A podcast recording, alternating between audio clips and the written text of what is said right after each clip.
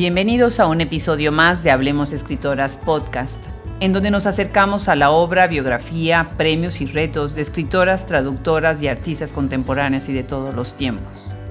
Hoy tenemos el gusto de conversar con la escritora mexicana Mónica Lavín.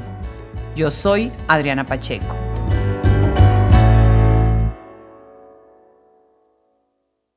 Nacida en la Ciudad de México el 22 de agosto de 1955, Mónica Lavín es escritora, columnista de diario, conductora de radio y televisión, tallerista, investigadora y bióloga.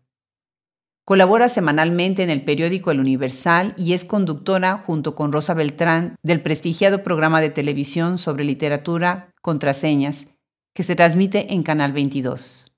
Es una de las voces más importantes en la difusión de la lectura y la cultura en México. Sus libros han tenido gran difusión a nivel nacional e internacional, entre los que se cuentan Yo la Peor, Planeta 2009, Las Rebeldes, Grijalvo 2011, La Casa Chica, Planeta 2012, Doble Filo, Random House, Mondadori 2014, Es Puro Cuento, Cuaderno de Escritura, Selector 2016, México Contemporáneo, Panorama de Creadores, Aguilar 2016, Cuando te hablen de amor, Planeta 2017, todo sobre nosotras, Planeta 2019. Algunos de los premios que ha ganado son el Nacional de Literatura Gilberto Owen en 1996, de Narrativa de Colima 2001 y el Premio Iberoamericano de Novela Elenia Poniatowska 2010 por Yo la Peor, entre otros. Pues a todos los que nos escuchan, hablar de Mónica Lavín es hablar de literatura, de radio, de televisión, de educación, de difusión y de una abundante y magnífica obra. Hoy Habremos Escritora se viste de manteles largos. Al tenerla en este micrófono, estoy muy contenta. Mónica, muchísimas gracias por aceptar esta invitación. Al contrario, Adriana, yo estoy contentísima de conversar contigo y con todos los que nos escuchen. Fíjate, Mónica, que una de las cosas que a mí me intriga es cómo te da tiempo de hacer tantas cosas. Escribes, tienes una obra abundante, estás además en los programas en donde ya participas, que ahorita platicaremos sobre ello, pero además estudiaste biología como, como licenciatura. Así empezó tu carrera profesional. Platícanos un poco de tu formación, de tu inicio de tu carrera y cómo es que llegas a la literatura. Claro que sí, cómo no. Yo respecto a lo que decías, yo de repente digo, a uno le puede dar tiempo de muchas cosas. Eh, eh, a veces me sorprende porque fíjate que cuando tengo como menos presión, me da menos tiempo de cosas. Es curioso, creo que vivo con una especie de mm, eh, vértigo adrenalínico. Eso no quiere decir que no tenga momentos de, de, serenidad, desde luego, porque cómo le haces con la escritura y la lectura si no es así. Pero, ¿cómo empezó todo? Fíjate que es que a mí me gustaba escribir porque me gustaba leer, pero me gustaba escribir desde los 13 años y prácticamente como algo, como un entretenimiento. Yo les leía las historias que escribía en un cuaderno a mis amigas, sobre todo primero, y, le, y me decían, ¿qué sigue? ¿Y qué sigue? yo eh, sentía que era un juego delicioso esto del que la imaginación produjera el interés de, mis amigas y me daban ganas de seguir escribiendo. Pero no conocía ningún escritor vivo, eh, pensaba que la mayoría estaban muertos y no sabía, nadie me había dicho cómo te podías hacer escritor. Entonces me gustaban muchas cosas, que ahora sé que eso es bueno para la literatura o para escribir, porque caben muchas cosas. Creo que siempre hay una curiosidad latente en el que escribe. Me gustaban muchas cosas y entre ellas la ciencia. Iba en una prepa que yo creo que los maestros hicieron mucho por eh, encaminarnos, bueno, a mí encaminarme hacia los, los, dos lados, la literatura, pero también la ciencia. La ciencia me seducía con, con la posibilidad, sobre todo, de las matemáticas. Fíjate, eso es lo que me gustaba. Encontrar la manera de, en ecuaciones, explicar fenómenos de la naturaleza. Entonces, eh, cuando había que decidir, a pesar de que había ido a un taller muy pequeñito a los 16 años, dije, no, pues yo estudio Ciencia, primero me metí a una carrera de nutrición que nunca montó la Universidad Autónoma Metropolitana, entonces estudié biología, así como por default, pero estuvo muy bien, viajé mucho, eso fue muy bueno, pero también a la par que estudiaba eh, biología, iba a otros talleres con un escritor argentino que estuvo muchos años en México, Mempo Giardinelli, y ahí trabajé por primera vez en, este de comprender el oficio, mi escritura. Entonces, crecí, digamos, profesionalmente con estas dos líneas en la cabeza hasta que me decidí por dejar la biología. Qué interesante. Era otro lenguaje, las matemáticas. ¿Te gustaba otra manera de hablar, no? Sí, me gustaba otra manera de hablar, pero ¿sabes qué? Creo que hay una precisión en las matemáticas que sí tiene que ver con la precisión que, uno busca cuando escribe. Esa limpieza de la palabra que escoges. Eh, por ejemplo, yo empecé como cuentista, que yo creo que tiene mucho más de matemático que la novela. En el cuento nada sobra, nada falta, eh, es más equilibrado. Eh, una palabra que pones tienes mm, hay que ser muy cuidadoso, es más de relojería fina, es, digo, no se diga la poesía, pero yo no soy poeta, y, creo que había un lenguaje sobre todo de, la belleza, de algo que se, se atrapa en pocas palabras. Quizás en eso se parecía a la matemática. Aunque la matemática, o sea, aunque la, ciencia lo que busca es verdades comprobables, objetivas, y la condición humana, que es el material de la literatura, de lo literario, pues es precisamente lo ambiguo e inapresable de nuestra materia, ¿no? Claro, me gusta muchísimo esa idea, claro que sí. Una de las cosas que ahorita estás diciendo precisamente de esta precisión del lenguaje y de encontrar la palabra que es la correcta, la que va a transmitir lo que tú quieres, habla también de otra de tus facetas, que es ser docente, que es ser investigadora, ¿no? no nada más como escritora, de ficción, sino también entrar en todo lo que es el campo de la educación. ¿Crees tú que hoy en día el escritor tiene algún tipo de relación en algún momento de su vida, y no todos, obviamente no vamos a generalizar, con esta idea también de educar, de promover la literatura, de promover la lectura? ¿Y de qué manera sientes tú que estos dos ámbitos dialogan? Fíjate que yo creo que, yo creo que casi todo escritor sí tiene el ánimo de compartir la pasión por lo que lee y si ejerce la escritura por, por el oficio de la escritura. Yo creo que sí hay, creo que casi todo escritor se ha formado a la vera de otro escritor. Em, de manera formal o informal. Antes no había licenciaturas de creación literaria como en la que yo trabajo ahora en la Universidad Autónoma de la Ciudad de México, que intenta darle cierta formalidad a una enseñanza, pues sobre todo artística, pero yo creo que sí hay este deseo de compartir porque, la, porque hay una pasión alrededor de las posibilidades, de la estética, de las voces, de los hallazgos y cómo haces con todo eso, cómo te lo quedas dentro, ¿no? Yo, yo empecé hace muchísimos años con mis talleres eh, y de hecho los sigo dando e incluso en estos tiempos los puedo dar a través de Zoom, mis talleres que son una, un tipo de, enseñanza, ¿no? Es, es, muy como la Edad Media y el Renacimiento sobre todo. El maestro que tiene un oficio y que trata de hacer que los demás puedan ver en su propia obra qué hay que hacerle, qué hace falta, qué sobra, qué lecturas hacer. Entonces es un poco un acompañamiento como si estuvieras en el taller, del maestro escultor, ¿no? Que se da vueltas y te dice, ¿no? Cómo usar el cincel, cómo usar tal cosa.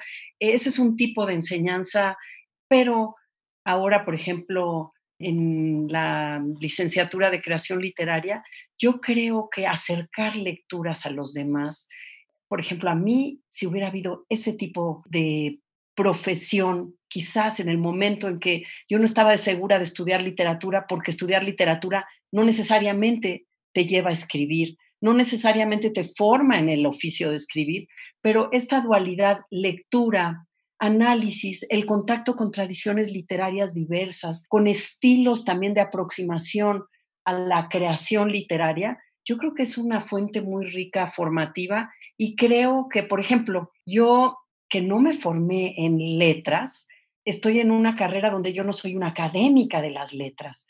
Yo sobre todo he sabido de la escritura ejerciendo el oficio y leyendo y de alguna manera trato de replicar eso. ¿Qué lecturas? ¿Dónde están los asombros? ¿Qué le voy a aprender a los escritores? Y, y entonces casi como que vamos en un barco donde a lo mejor yo voy adelante en la proa y los demás están un poco más atrás, por decir algo, ¿no? Pero estamos como en el mismo barco, seguimos asombrándonos, yo me sigo asombrando con los chicos y quiero contagiarlos de asombro y de descubrimiento. Está precioso eso. ¿Dónde están los asombros, no? Eso es lo que nos despierta la literatura, ¿no? Asombrarnos y, vemos que cada vez queremos leer más, ¿no? Porque esa idea del asombro nos motiva a nosotros mismos tratar a través de, la enseñanza, pues de despertar la curiosidad y el asombro de los jóvenes. Y esa es una pregunta que siempre me he hecho. ¿No nos estaremos hablando nada más entre nosotros mismos, los que ya estamos convencidos de la literatura, y cómo abrir la esperanza, las ganas, el asombro, la curiosidad a nuevas personas? Como tú acabas de decir cuando eras eh, niña, ¿no? Una de las cosas era que pues, no tienes a nadie cerca, que que te inspirara esta gana de, entrar a la literatura. ¿Cómo es que, pudiéramos nosotros ampliar este grupo de lectores, entrar y motivar en nuevos sectores, en nuevos grupos? ¿Qué te, qué te parece? Mira, me parece importantísimo esta idea del contagio de la pasión lectora o del asombro de lo que puedes encontrar en la lectura. Y yo creo que es que hay que desvestirlo de solemnidad, hay que encontrar las piezas y, procurar hacer círculos de lectura incluso en vivo, pasar un rato leyendo. Por eso yo creo en, en que el cuento literario posibilita mucho esto, porque es una lectura que se puede hacer en un corto tiempo. De hecho, yo la hago, yo evito que, digo, la novela la leen en casa o los ensayos largos los alumnos, pero el cuento lo leemos en clase, en voz alta, como una vieja práctica que nos, eh, eh, digamos, nos convoca casi alrededor del fuego, nos convoca en una misma emoción y también para gozar el sonido de las palabras, para aprender a leer en voz alta, que es algo que se ha perdido, porque en la medida en que te internas y comprendes no solo el significado, sino a lo mejor hay palabras que jamás has oído, en la medida en que navegas en ese mar, pero eh, creo que domando las olas, gozando su vaivén, también vas entendiendo todas las facetas que es esa pieza, digamos, por decir un cuento, de qué habla, porque yo siempre digo, los cuentos hay que exprimirlos como naranjas, no solo hablan de lo que hablan, tienen ese mundo escondido, esa parte del iceberg que de la que hablaba Hemingway. Entonces yo creo, yo he hecho también antologías de cuento porque me parece que tanto sirve para vernos los unos a los otros en diferentes tradiciones literarias, como es útil para despertar curiosidades, para entender que la lectura es tan múltiple, ¿no? Digamos, podemos encontrar piezas que sí nos hablan, otras que no, otras que nos hablarán en otro momento de la vida, pero aprender un poco esa apreciación de la literatura, ¿no? Y yo creo que eso es una materia de divulgación o de contagio más allá del especialista literario que, que yo creo que hay que conseguir, que hay que lograr y hay que encontrar todas las formas imaginativas para que esto ocurra, porque ocurre, invariablemente ocurre. Yo, fíjate que tengo una experiencia que me gusta compartir porque cuando yo les doy a mis alumnos a leer a Derek Walcott, porque doy una materia que es literaturas anglófonas, que yo, yo hice, diseñé el curso, me fascina porque hay unos escritores potentísimos. Derek Walcott, obviamente traducido al español, porque no todos leen inglés, y algo les pasa, les fascina, les, les, no sé qué hace, pero tenemos que exprimir y disecar los poemas para que algo de ellos haga una función de espejo. Creo que la literatura es siempre un espejo, un aparato óptico. Y solo una aclaración, no, en mi casa sí leían mis padres, pero eran lectores, pero ellos no sabían del oficio de escribir, ellos querían que estudiara literatura creyendo que eso me iba a servir para escribir. Y yo también por rebeldía decía, no, yo voy a hacer lo que se me pegue la gana, no, no lo que mis padres piensan que creen que yo debería hacer porque, ¿verdad? Que eso también, la rebeldía, pero la rebeldía te lleva a escribir, Claro. No, y sin lugar a dudas tú tenías ese ambiente, ¿no? Estoy segura que con tus padres tenías esa cercanía a los libros, ¿no? Has estado platicando eh, precisamente de ese aspecto como educadora y como docente, pero tienes otros foros, muchos otros foros en donde te has acercado de una manera magnífica a muchos públicos muy amplios y muy diversos. Y quiero mencionar dos de ellas. Una es tu colaboración en el Universal, que es un periódico muy reconocido en, México, que ha sido, bueno, tradicionalmente una fuente importantísima de la cultura. Y otro es el bellísimo programa que tienen eh, tanto tú como Rosa Beltrán en Canal 22, que es otra institución enorme de la cultura, ¿no? El, programa se llama Contraseñas. Y para quien nos está escuchando, pasa los jueves a las 8 de la noche, el comercial ahí va. Platícanos, que esta, esta otra faceta, eh, ¿cómo llegas al Universal? ¿Cómo creas esto? Eh, dentro de Canal 22 y cuáles son los retos que has enfrentado en estos dos proyectos. Fíjate, Adriana, gracias por leerme en el Universal o por estar, estar pendiente. El, el, periódico es muy interesante porque nunca sabes, nunca sabes quiénes son tus lectores. Bueno, ahora con redes tienes mucho más como retroalimentación, pero a mí siempre me ha sorprendido que como años después en una feria de libro alguien se acerque y me dice, me trae un recorte del periódico, de algo que yo escribí hace ocho años. Bueno, es tan emocionante eso, es tan, le da tanto sentido a la escritura. Eh, el periódico, sabes que yo creo que el periódico o el artículo de opinión, sobre todo alrededor de la cultura o de estilo de vida, me, me permite balancear la escritura de ficción con algo que es mi voz. Quiero decir algo, lo que yo pienso, lo que opino, eh, de repente no solamente el mundo de los personajes que construyes en su espacio y tiempo, sino opinar, decir, de viva voz, o sea, desde ti hacia el lector. Y yo creo que eso me da un balance muy, muy eh, sabroso, hablando de equilibrios matemáticos, me hace tener esas, esa, eh, esa posibilidad de la inmediatez y el rigor también de que en tanto espacio, y además yo no creas que escribo varios días antes, escribo el día anterior y, me gusta escribir con esa, antes no puedo, no se me ha ocurrido de qué escribir, a veces así vivo y, y me ha gustado. Fíjate que tiene que ver con que una de las maneras con que yo entré a la literatura o a la palabra escrita cuando dejé la biología fue a través del periodismo científico, de hacer artículos de ciencia. Encontré que esa era una manera de reunir y de ganarme, digamos, la vida, o medio ganármela, eh, en un momento y me gustó el reto del periodismo. Creo que, es, creo que me gustan los retos. Yo creo que cada novela, cada cuento es un reto y, y es distinto y me pone a prueba. Yo creo que me gusta eso. Además, lo que me ha permitido esta, esta beta periodística es también ventilar los asombros, para también colocar la curiosidad en las vidas de los otros, en la pregunta directa o en mirar, pero en los viajes y hacer crónica de viaje, a veces hasta hacer crónica de, comida y de, de, todas las cosas que me gustan, que son múltiples. En el Universal empecé hace muchísimos años cuando dirigía la sección cultural Paco Ignacio Taibo I. Eh, Pitt se firmaba en su caricatura y fue tan generoso él porque me lo encontré en una función de flamenco de la bailarina Pilar Rioja, me le acerqué y, me lo presentaron y entonces él me dijo, el que era mi marido, le dijo, mi, mi esposa escribe, pues que me traiga algo. Y lo primero que le llevé al periódico lo publicó. Qué maravilla. en adelante, puerta abierta. Dejé algunos años, él ya no estaba y volví ya hace varios años y estoy muy feliz. Y fíjate que ese medio es muy distinto al radiofónico que también he hecho y que me gusta mucho porque es la palabra. Claro. luego, por azares del destino, antes de contraseñas, entré, me invitaron al canal 11 a hacer un programa que se llamaba Palabra de Autor, que eran entrevistas.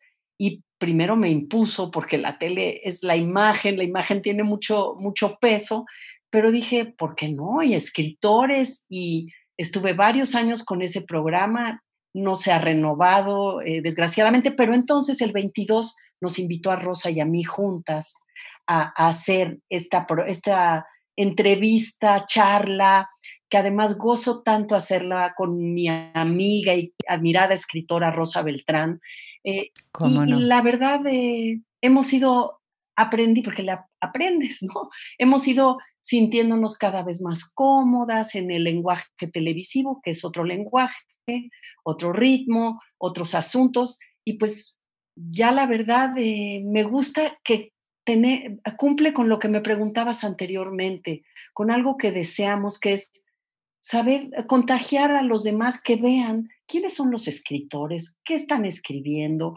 En México eh, tendemos a ver solo algunos escritores, eh, los más conocidos o mm, los de mucho renombre de mucho tiempo, pero hay tantas voces haciendo cosas muy interesantes, con muchísima calidad, que nos sentimos muy orgullosas de ser parte de esa multiplicación del hacer literario. Claro, no, no, felicidades. Y además a nosotros nos ayuda muchísimo ver su entusiasmo, las personas a las que invitan, las preguntas tan interesantes que les hacen. Es, es verdaderamente una herramienta magnífica para aprender, para conocer, para despertar la curiosidad. Pues vayamos a tu obra. Y empecemos con un breve comentario porque hay mucho que decir de los otros libros que hoy quisiera yo abordar, pero quiero que, mencionemos tu primer libro porque siento que va a tener un, un cariño, tiene un cariño especial siempre el primer libro. Y si quisieras hacernos un comentario sobre Nicolasa y los encajes, este fue publicado por Lectorum 1991. Platícanos de este libro, cómo surge y ya empieza la carrera pues ascendente que has tenido como escritora. Claro que sí, claro que sí, Adriana. Déjame decirte que hay otro libro anterior, pero ah. es un libro de una edición institucional donde precisamente publicamos varios de los escritores que seguimos escribiendo, nacimos ahí, se llamaba Letras Nuevas, tenías que tener menos de 30 años. Rosa Beltrán la conocí ahí, fíjate, con su primer libro de cuentos, ahí publiqué Cuentos de Desencuentro, que fue mi primer libro. Ana Clavel también publicó, Oscar em, de la Borbolla, eh, un montón de escritores que ahora pues somos la generación que, ya pasó mucho tiempo desde ese entonces, pero Nicolás en los encajes, yo sí siento, así como tú lo pones, que es mi primer libro de cuentos. Es decir, el primer, el otro libro era un libro salido del taller, todavía como muy temeroso, y en cambio en Nicolás y los encajes, siento que ya es una, soy una voz que ya tiene un poco más de seguridad, ya no voy al taller de Mempo Giardinelli, ya ando sola, digamos, y además antes de salir en Lectorum, salió en una editorial que era que Joaquín Mortiz, la colección El Volador, que para todo escritor, fíjate, ahí publicó José Agustín, Octavio Paz, Carlos Fuentes por primera vez, Rosario Castellanos. Entonces era un honor ser publicado ahí. Cuando les llevé el libro de cuentos, el manuscrito, me dijeron, sí, te lo vamos a publicar. Bueno, después de muchas vueltas que da uno cuando es escritor joven, que estás muy ansioso de que te contestan, me dijeron, sí, pero hay lista de espera. ¿Y sabes cuánto fue la espera? Tres años. Pero valió la pena, hay una enseñanza en eso. No hay que tener prisa. Mientras también además quité algún cuento, le añadí otro. Y Nicolás y los encajes es un libro que quiero mucho porque, bueno, tanto porque fue el libro que por primera vez escribió una reseña, o sea, alguien escribió algo de mi libro, alguien que yo no conocía, yo no sabía yo no conocía a los escritores, yo todavía no estaba en el mundo de los escritores, entonces ni de los críticos, de repente leer, me acuerdo que me subí al coche, abrí el uno más uno, que entonces tenía la sección de sábado, donde se hacía mucha crítica o, o divulgación para acercar los libros a los lectores, y cuando leí lo que había escrito Ignacio Trejo sobre mi libro, fue como, bueno, fue como, lloré, yo me acuerdo que lloré de emoción porque alguien hablaba de mí Oh, yo ni siquiera sabía qué temas eran los que me preocupaban. No, porque uno escribe como muy entregada al pequeño universo que es cada cuento, porque algo te jaló, porque una imagen te provocó, porque mi abuela, mi bisabuela se llamaba Nicolasa y, yo tengo un bordado con, con, mm. las letras que ella bordó, imagínate, fines del siglo XIX, ella bordó aquellas letras y eso estaba en, en un, enmarcado en mi casa y alrededor del bordado yo tenía una historia que contar porque pues mis abuelos habían venido de España, unos en la guerra civil, otros antes, y yo tenía que contar una historia que tuviera que ver con cómo se pierde el sentido de esos bordados a lo largo de las generaciones y por ahí, eh, por eso el título, pero los cuentos son muy diversos y, y verdaderamente supe al leer la crítica o pensé o reflexioné, así es cierto, yo escribo, además de las familias, de personajes solitarios, de la soledad, de cómo cobijarse de ella, a veces inventando el amor, a veces inventando la amistad, los viajes, pero el ser solitario creo que es todavía una de mis preocupaciones, ¿no? Interesante, muy interesante. Pues muchas gracias por, ese comentario. Y eh, hay, acá enfrente de mí ahorita tengo bellísimos libros, bellísimas ediciones de varios de tus libros. eh, quisiera concentrarme en tres principalmente, pero también hacer antes un comentario sobre las publicaciones que has hecho con tu hija. Tienes un libro, es puro cuento, cuaderno de escritura, Selector 2016 eh, y otro más, ¿no? O que viene en camino. Fíjate que se acaba de publicar, Adriana. o sea, justo cuando empezó el confinamiento, tuvimos la dichosa, el dichoso momento de, bueno, tuve yo el dichoso momento y luego lo compartí con mi hija María Perujo, de recibir en casa la, la edición de un eh, álbum, estos álbums infantiles que sobre todo pesa mucho la ilustración. Y es un proyecto alrededor de un cuento mío donde yo aprendí, mi hija estudió diseño y luego ilustración en España, y yo aprendí cómo funciona el equipo ilustrador-escritor cuando es un álbum ilustrado, porque realmente es una escritura a doble vía. Yo doy la historia, yo tengo las palabras, pero luego hay que contenerlas, porque el lector niño, el lector niño pequeño, va a ver las ilustraciones, entonces es redundante lo que en las palabras digas. Y además porque hay que permitir la libertad del ilustrador de que la camisa del personaje, por ejemplo, sea rosa fuchsia, ¿no? Si yo digo traía una camisa roja, yo ya conduje al ilustrador y entonces no sabes cómo aprendí, cómo me emocionó tener ese trabajo en cooperación, en colaboración, en el camino de mi hija y el camino mío se tocan y haremos otros, pero ella hará su, camino también y yo haré libros para niños ilustrados por otros ilustradores. Y además esto como que corona la colaboración que habíamos hecho en Es Puro Cuento, que es un, es un libro cuaderno de trabajo para aprender a escribir cuento, en donde ella hizo el diseño gráfico, las viñetas y también hubo mucha, mucho trabajo de equipo porque como es un libro que tiene instrucciones, o sea, es un manual, no se parece a mis libros anteriores y trabajamos mucho en la claridad y en que fuera absolutamente comprensible para ella, de manera que fuera absolutamente comprensible para cualquiera que quiera aventurarse en explorar qué es escribir un cuento desde alguien que tiene 13 años al infinito, ¿no?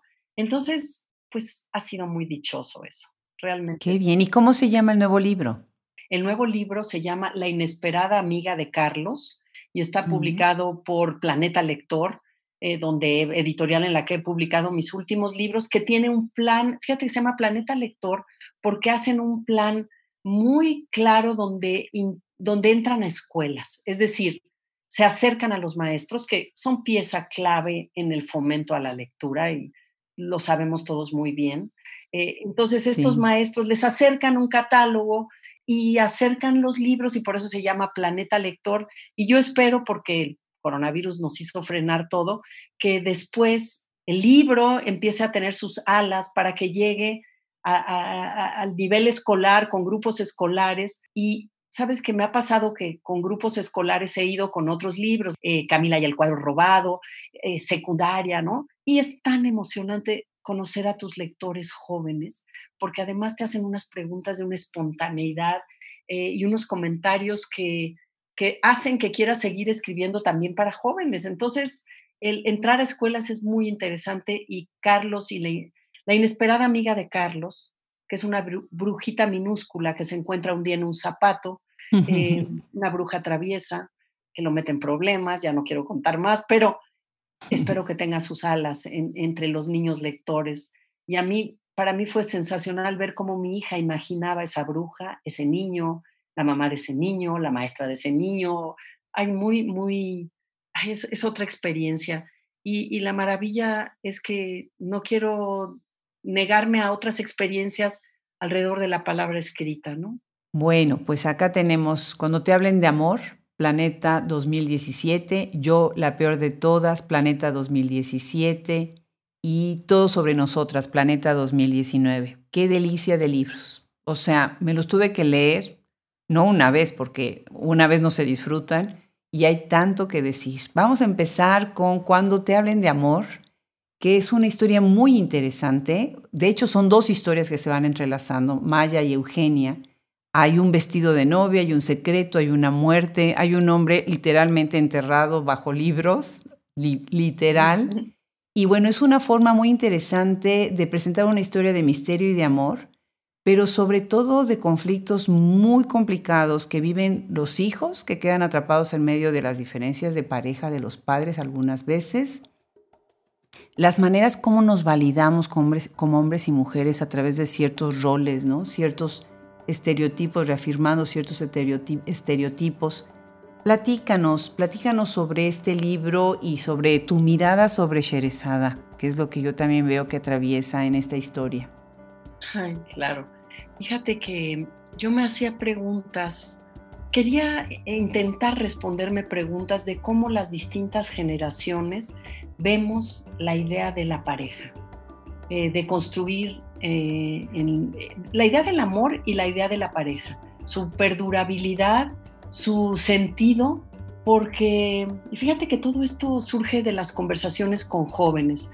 Eh, me encuentro que hay un sector muy tradicional eh, que incluso hace grandes, ha, habido como un boom de lo que es el festejo, la celebración del matrimonio y por otro lado todo un sector em, muy escéptico alrededor de para qué, para qué la pareja, qué sentido tiene, qué sentido tiene el amor, em, si el amor se acaba. Y en medio toda esta generación, que es mi generación y otras generaciones, más abajo, eh, de parejas eh, donde las familias, pues se disuelve, el matrimonio se disuelve, muchísimos son hijos de, de nuevas formas familiares, donde hay otros, otras parejas de los padres o no, eh, etcétera, ¿no? Un mundo complejo donde ya no hay una única versión del amor, de la pareja, de la familia.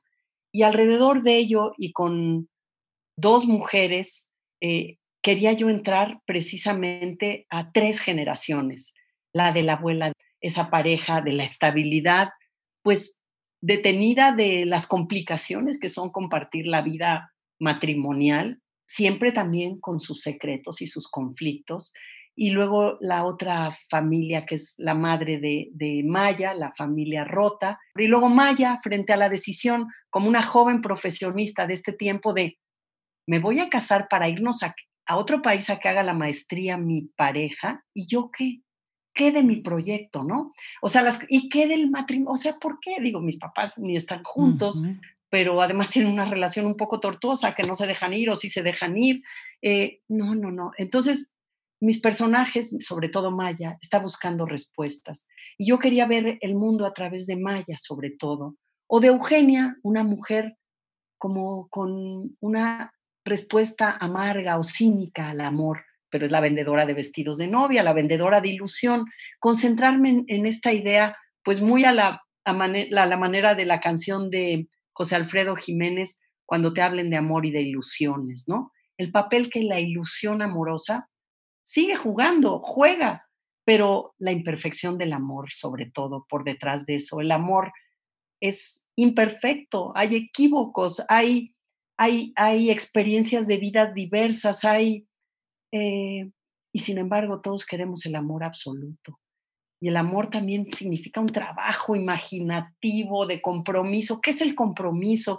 Todo esto yo quería meterlo en la canasta, en la canasta de este libro y que el sepultado entre libros jugara el papel del lector, del lector apasionado y solitario, ¿no? Pero sabe que el amor ideal, donde sí está, ese amor que dura para siempre o que se repite cada vez que lees un libro, aunque sea un amor trágico, es en la literatura. La literatura amorosa es muy amplia y de alguna manera también es nuestro modelo, nuestro anhelo.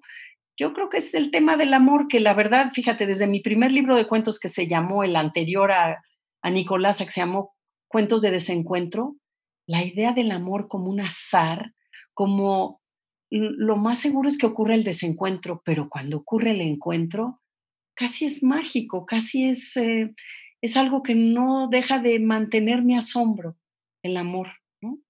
Qué bien, qué bien. Y me encanta cómo lo, lo vas, cómo lo vas desmenuzando, ¿no? Estas muchas caras, estas muchas visiones del amor y la idea de que no tiene que ser perfecto y que tiene que haber un desencuentro, pues a veces es muy tranquilizador, ¿no? Porque está esta cuestión del amor perfecto y yo tengo que ser perfecta para ese amor perfecto. Exacto. Y los personajes mujeres acá son geniales en eso, ¿no? Te, siembran esta incertidumbre y esta ansiedad de que no, no podemos tener ese amor perfecto si no hay también un desencuentro. Ahora, estás utilizando un elemento como herramienta que es muy interesante, que es el vestido de novia, con su gran simbolismo, ¿no? Entonces, este arquetipo de la novia y el vestido de novia como símbolo de la pureza, del ritual y de la relación también íntima en que las mujeres entran antes de una boda, ¿no? Me parece muy interesante cómo lo estás construyendo. Y acá me gustaría hacer una pregunta. ¿De qué manera piensas tú que la literatura refuerza ciertos paradigmas? ¿O de qué manera este libro, por ejemplo, cuestiona esos paradigmas?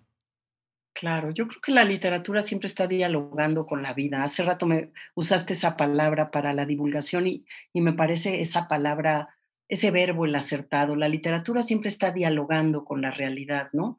tanto desde el que escribe, que está tratando de desentrañar algo o de aproximarse a algo que quiere comprender y establece ese diálogo con historias, por lo menos desde la, desde la ficción, desde la narrativa. Y yo creo que lo que está haciendo la literatura, porque la literatura siempre es una manifestación de inconformidad, de algo eh, que no está en su lugar, que está fuera de lugar y hay que ver por qué está fuera de lugar. Eh, entonces, desde luego yo creo, mira, cuando se publicó, y a lo mejor ya es muy sabido, La cabaña del tío Tom, pues cuestionó el sistema eh, de esclavitud, o sea, provocó una cierta sensibilidad en los lectores a un tema que todavía tardaría un tiempo en resolverse, que es pues esta dignidad humana que no puede permitirse la esclavitud de otros, ¿no? Entonces yo creo que la literatura sí sí cuestiona, sí abre puertas. Por eso abre a la reflexión, rompe moldes, permite que no se crea en una verdad inamovible. Y yo creo que eso es liberador. Y por eso también ha sido peligrosa a lo largo de, digo, por eso hay libros prohibidos, libros que se queman, porque pues claro que te permiten cuestionar y te permiten disentir de modelos o moldes eh, paradigmáticos, absolutos, ¿no? Y yo creo que el amor es de esas, esa, es, esta idea del amor perfecto es el gran, el gran, eh, la gran institución o el gran invento, porque yo creo que lo inventamos porque lo necesitamos, porque la vida tiene otra estatura a lo largo de, de esta posibilidad amorosa, pero yo creo que hay que cuestionarlo y por eso no se ha dejado de escribir alrededor del amor, ¿no? Claro, Seguimos teniendo muchas preguntas. No, pues magnífico libro, lo recomiendo mucho para quienes nos están escuchando en este momento. Y bueno, ya se me cuecen las habas, como dicen en México, para seguir al siguiente libro, Yo la Peor, que obviamente, bueno, es sobre quién más, Sor Juana Inés de la Cruz, ¿no? Qué reto escribir un libro sobre la décima musa.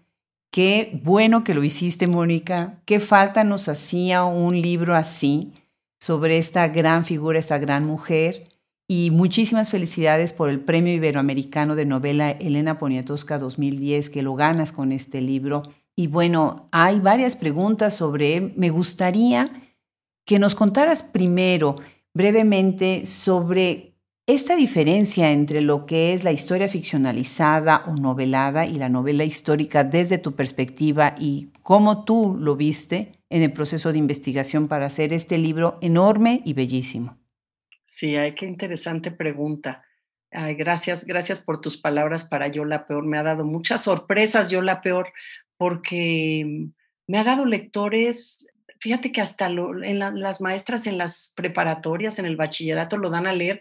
Yo pensé a los jóvenes, ¿qué les va a interesar Sor Juana? Y curiosamente la novela les, les ha despertado interés y eso tiene que ver con la respuesta a tu pregunta. Yo creo que la, novela, la novela como aparato, como artificio ficcional para, para acercarse a un tema, a una pregunta, cuando trabaja con, con una historia que puede documentarse, puede serle fiel al documento, pero tiene que ser novela necesariamente, es decir, tiene que tratar de personajes. Y en el sentido eh, de, esta, de esta novela, yo creo que es una novela, yo no sabría si está a caballo entre la novela histórica y la historia ficcionalizada, porque por un lado, desde luego, no invento nada alrededor de lo documentado, ¿no? O sea, lo, documentado está documentado, pero como las emociones y los momentos, las escenas de la vida de Sor Juana no están documentadas, sino pueden ser solo sospechadas. Y creo que eso es lo que hacemos los que escribimos eh, una historia ficcionalizada basado en, personajes que sí existieron, es que sospechamos, sospechamos lo posible, lo que pudo haber ocurrido y sobre todo nos metemos en algo que no es, no es material de la historia que documenta, que es las emociones, los miedos, los personajes, su momento oscuro, sus ambiciones, sus flaquezas, sus fortalezas. Y ese era el reto. Sor Juana, que es como monumento de bronce, eh, ¿cómo, ¿cómo, entro en la persona Sor Juana? Eh, no en lo que ella quiere decir de ella misma, nada más como en la carta Sor Filotea, que me es muy útil para escribir esta novela, y eso es un documento, y es el documento en primera persona, y me resulta, y a cualquiera que quisiera escribir alrededor de Sor Juana, como han hecho otros, es un documento como de primera mano, como si te hablara al oído, ¿no? Pero claro. hay tanto más que sospechar, que, que armar. Entonces decido que también tengo que echar mano de las mujeres reales que la acompañaron, o sea, las documentadas, las virreinas, hay una abuela, hay una madre, pero ¿y las demás? Las monjas de las que no sabemos nada, las cortesanas de las que no sabemos nada. Entonces hago estos personajes ficticios, pero posibles. Y ahí es donde creo que entro más en la historia ficcionalizada, ¿no? Porque, porque he hecho mano de la imaginación y me apoyo en lo posible, porque sé que Sor Juana tuvo que ver con la corte, ¿no? Porque antes de entrar al convento, quiénes eran sus amigas, quiénes habitaban la corte. Entonces me informo del mundo, eh, del mundo cortesano y, e invento, e invento lo posible, pero alrededor de esta palabra que me parece muy importante, sospechar, como atreverme a sospechar qué pudo haber pasado, qué pudo haber pensado, qué pudo haber dicho la cortesana eh, enamorada de su tío, que obviamente es una ficción, pero es que resulta que a las chicas criollas las llevaban a la corte para que se entrenaran en las artes amatorias con los personajes que iban, los ilustres que eran, tenían acceso a la corte. Eso sí es un dato, pero que existiera Bernarda, por ejemplo, y que se enredara con el tío, pues es un permiso de mi imaginación, ¿no? No, magnífico, magnífico, Mónica, es una belleza. Conversaba yo con Manuel Ramos del Centro de Estudios de Historia de México, magnífico historiador que también aborda a las religiosas y en algún momento él decía eso, la, cómo nos podríamos imaginar la vida personal, íntima, cotidiana ¿no? de estas mujeres. Y bueno, tú lo haces de una manera magistral. Déjame platicar sobre la estructura del libro. Eh, creo que es importante eh, recalcar en esto porque ah, regresando a la idea de las matemáticas y tener todo muy claro a la hora de escribir, yo creo que un libro así no puede ser producto de la casualidad, ¿no? El volumen consta de tres capítulos y al final tienes una sección titulada Papeles sueltos. Ahí estás metiendo algunos de los documentos más importantes en la obra de, Sor Juana Inés de la Cruz, pero además de las respuestas que ella, tuvo, las interlocuciones que ella tuvo con otros personajes importantes de su vida. Y bueno, tú no estás para saberlo, pero yo soy originariamente de Puebla y eh, ahí tenemos en un convento, que es el convento así como favorito de toda la gente que va a visitar la ciudad, está el corazón de uno de los padres confesores de Sor Juana de la Cruz. Y tú mencionas a Puebla, de hecho, en el libro, ¿no? Y deja, Fernández de Santa Cruz deja su, su corazón para cuidar la virtud de las monjas, ¿no? Así es como dices, es un mandato. Un problema muy fuerte y muy controversial en la biografía de Sor Juana es precisamente esta cuestión de la virtud, eh, la persecución que tuvo, que sufrió por la Inquisición y sus relaciones con las virreinas. ¿no? Me gustaría un comentario sobre esto porque me parece fascinante la manera como vas trenzando las intrigas, la figura de Sor Filotea, que es realmente Fernández de Santa Cruz, ¿no? y los otros sacerdotes que se convierten no nada más en confesores, sino en custodios de la virtud y de la razón de Sor Juana. Ay, fíjate qué interesante y qué, qué bonito lo, lo expresas. No sabía que eras poblana, Puebla tan, tan bello, tan barroco, ¿verdad? Tan, tan corazón de lo que estamos hablando, tan el peso de lo religioso en Puebla siempre me llama la atención. Fíjate, hasta cuando voy, he dado talleres ahí, son, es el único lugar donde hay un tema de la iglesia, de las monjas, aparecen los cuentos, me, me, ha llamado eso mucho la atención, pero yo creo que sin duda toda esta presencia histórica es, es muy fuerte y la vida conventual. Mira, fíjate que me, me interesó mucho ver cómo Sor Juana, que es muy apreciada primero por, Fernández de Santa Cruz, Fray Payo, que había sido arzobispo y virrey, eh, en, algún momento, pues es la que es, absolutamente apoyador de Sor Juana, como eh, este mundo de hombres, porque aquí entramos entonces a la dicotomía hombres-mujeres, conceden y reconocen el talento de Sor Juana, sus capacidades, eh, la manera también en que puede negociar con, a través de sus versos con los poderosos para, para conseguir bienes para los conventos, para la propia iglesia. Entonces es una figura casi de, de tablero de ajedrez. Y sin embargo, mi postura es que Sor Juana es esa y logra todo eso también porque tiene un uso de la razón y del cuestionamiento y una ambición intelectual que sobresale y yo creo que está por encima de muchos de ellos. ¿no? Eh, Antonio Núñez, el jesuita que es su confesor a quien despide, pues también tiene ambición poética, pero Sor Juana es la que miran los virreyes, no solo los virreyes, el reino, ¿no? Se publica en España gracias a, la, a, a los a los oficios y a la intención de la virreina María Luisa Manrique, su gran amiga, y pues es mirada por el orbe hispano, por eso la acusan también de vanidad. Esta vanidad, porque ella no hay documento que diga que descuide sus responsabilidades como religiosa. No hay documento, pero sí la pueden acusar de vanidad, claro. Su nombre brilla a pesar de ella, ¿no? Es más de lo que ella puede contener. Mm. Eh, incluso ella se defiende y dice, yo no firmaba, me pidieron que firmara. O sea, esta idea del autor, que además es una idea muy moderna, ¿no? Antes todo era anónimo. Y entonces me parece que el dilema de Sor Juana es casi con su propia inteligencia y con su propia eh, capacidad que va más allá de lo que, de lo que los otros piensan y que debiera contenerse, ¿no?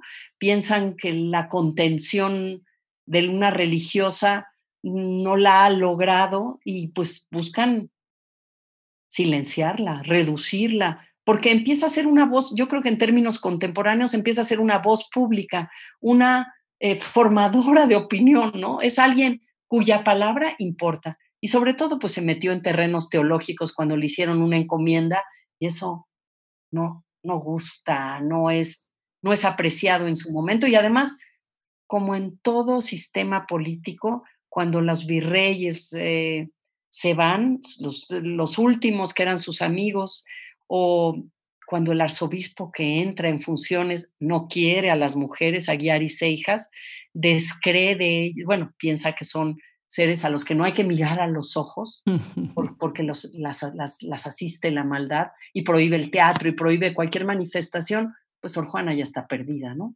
Aunque no está perdida. Bueno, en mi novela no está perdida y ahí entramos a la ficción histórica, porque todavía escribe los enigmas de la casa del placer, ¿no?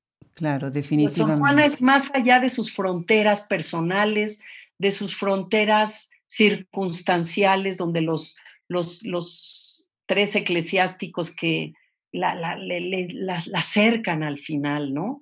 Porque desde luego es todavía muy controversial el, papel de Fernández de Santa Cruz y, me resulta interesante, igual que el de Sigüenza y Góngora, me parecen personajes que le aplaudieron y la apoyaron y que todavía hay mucho que decir, es que Sor Juana es inagotable.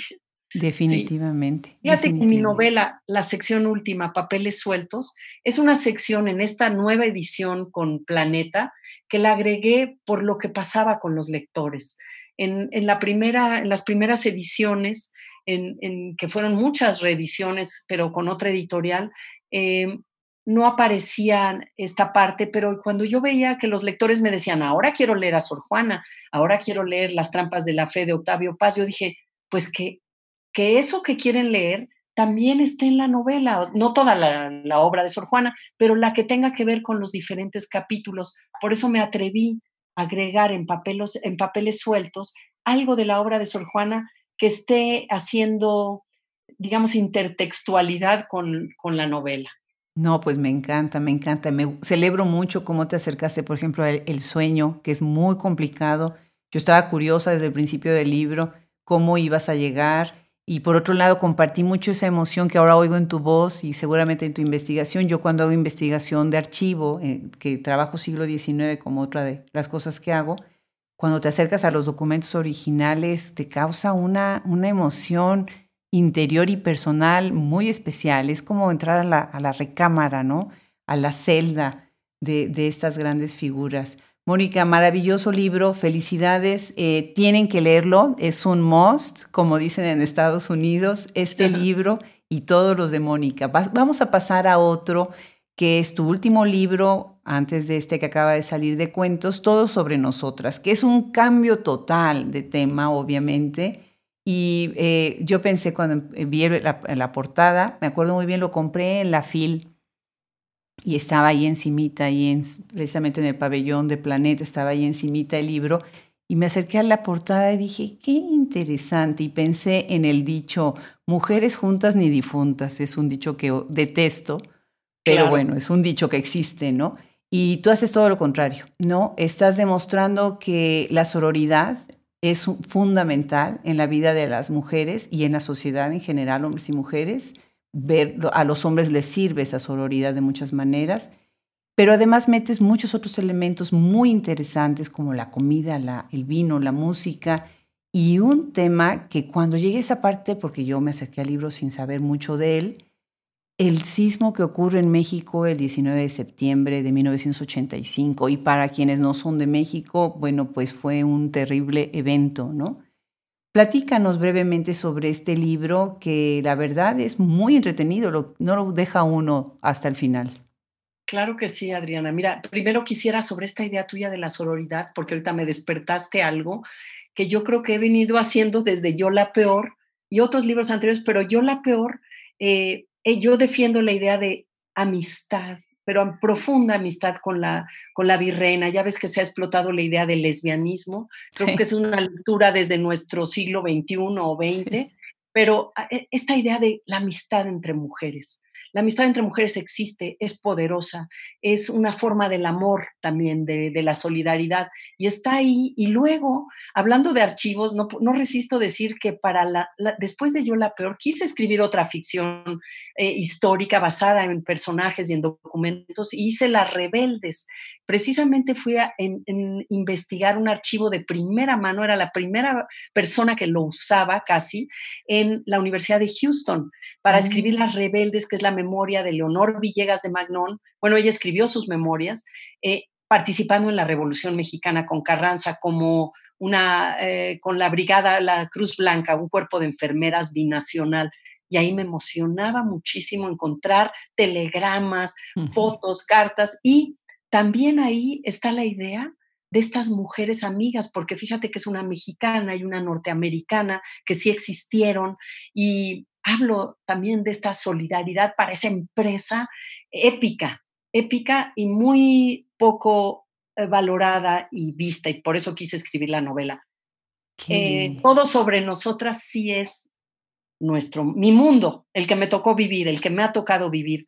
Es un homenaje casi a mi generación, al poder de la amistad em, que yo he vivido en carne propia, que mantengo, que, que celebro, eh, que no importa que pasen los años, que, que, que haya a veces lagunas espaciales, incluso la amistad es a prueba de todo eso y me parece una forma de relación que es casi una red que te va acompañando a lo largo de la vida en todos los avatares. Es la amistad creo que comprende, también confronta, pero ahí está.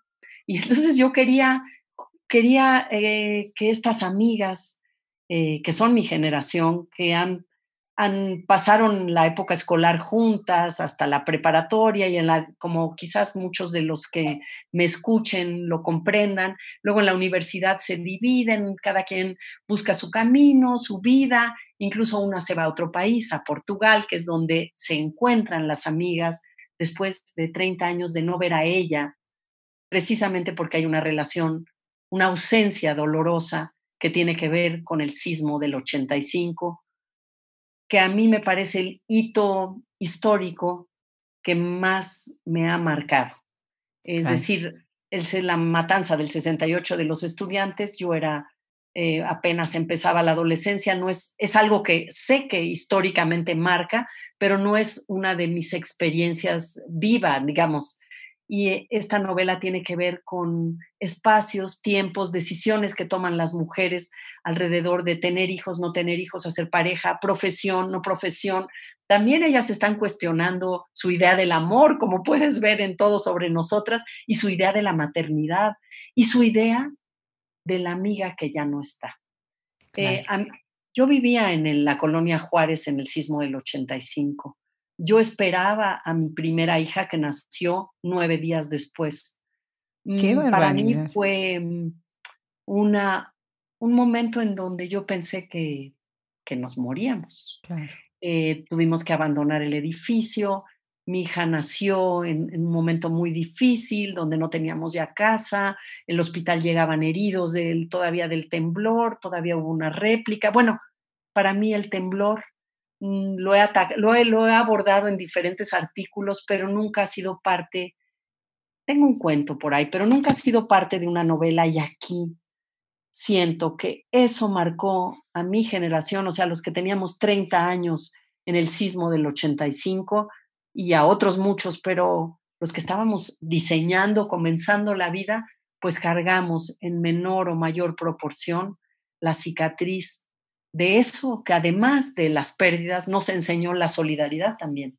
Entonces, aquí he puesto muchos ingredientes. Es una novela que yo creo que a pesar de las pérdidas pretende celebrar la vida, porque la vida pues también se les está yendo. El tiempo pasa y el tiempo pasa y hay que encararlo también con sueños renovados y con ajustes de cuentas de los que hemos sido y las que hemos sido y de conversaciones porque creo que las amigas parece que se cuentan todo, pero no siempre se cuentan todo. Y esta era una oportunidad también de ver de qué familias vienen, qué saben de sus propios orígenes, qué no se han dicho, qué han protegido y qué ya, no, ya están dispuestas a, digamos, a decirse y a saberse y a, sincerarse, ¿no? Yo creo que la sinceridad es una manera muy liberadora de estar en la vida. Claro, magnífico. Pues son las historias de Nuria, Milena, Carmen, Renata e Inés, ¿no? Muy interesante, un libro que verdaderamente lo recomiendo mucho. Es eh, muy interesante también cuestión de la maternidad, eh, esta idea también, bueno, como tú dices, de las verdades a medias o los secretos, ¿no? Pero por otro lado, la, la, la gran amistad. Pues Mónica, yo siempre reservo un espacio para hacer lecturas de libros de fragmentos. En esta ocasión no, no, puedo hacerlo porque es tan interesante todo lo que nos has dicho que verdaderamente yo prefiero que quienes nos escuchan eh, oigan, tu voz, la manera tan, tan emocionante como nos estás metiendo a tu literatura y nos, nos, nos cautivas para que nosotros nos volvamos lectores. Entonces, quisiera yo, bueno, cerrar la plática nada más con, con un breve comentario acerca de en qué estás trabajando ahora, cuál es el próximo libro que, que estás ya planeando. Fíjate que gracias por tus palabras, Adriana. Muchas gracias y por invitar a, leerme. De verdad lo aprecio mucho. Eso es lo que queremos los lectores, tener cómplices, los, escritores, este, tener cómplices lectores, ¿verdad? Para, para que tenga sentido lo que hacemos. Y ahora fíjate que estoy concluyendo un libro de cuentos. Como que me da por, después de una novela, ya ves que los cuentos se escriben a lo largo de mucho tiempo, en realidad es, es como una cosecha. Sembraste un cuento hace seis años, todavía no tiene libro porque pues, el cuento es un universo pequeño, cerrado, entonces estoy armando un libro de cuentos eh, eh, que no se han publicado, desde luego inéditos, pero que tienen un arco de tiempo interesante que yo creo que saldrá a principios, espero, del año que entra. No sé, las, las editoriales todas también han movido sus planes en esta afectación que por otro lado nos ha hecho hablar mucho de libros y eso me parece bueno de estos tiempos, tiempos de lectura también, de vernos, de mirarnos. Pero va un libro de cuentos en lo que frago lo que será mi siguiente novela. Qué interesante, pues magnífico. Mónica, mil gracias por aceptar la invitación en estos días tan complicados y verdaderamente felicidades. Es un gusto haberte tenido en Hablemos Escritoras Podcast. Al contrario, Adriana, de veras yo agradezco muchísimo esta conversación, eh, la posibilidad de decir y pensar cosas incluso que yo no había pensado. Uno siempre está armando eh, su diálogo, ¿no? Con la propia escritura entonces se sigue armando aún después de los libros publicados. Agradezco mucho el gesto de esta conversación y te mando un enorme abrazo a distancia, igual que a todos los que nos escuchen. Muchísimas gracias, Mónica.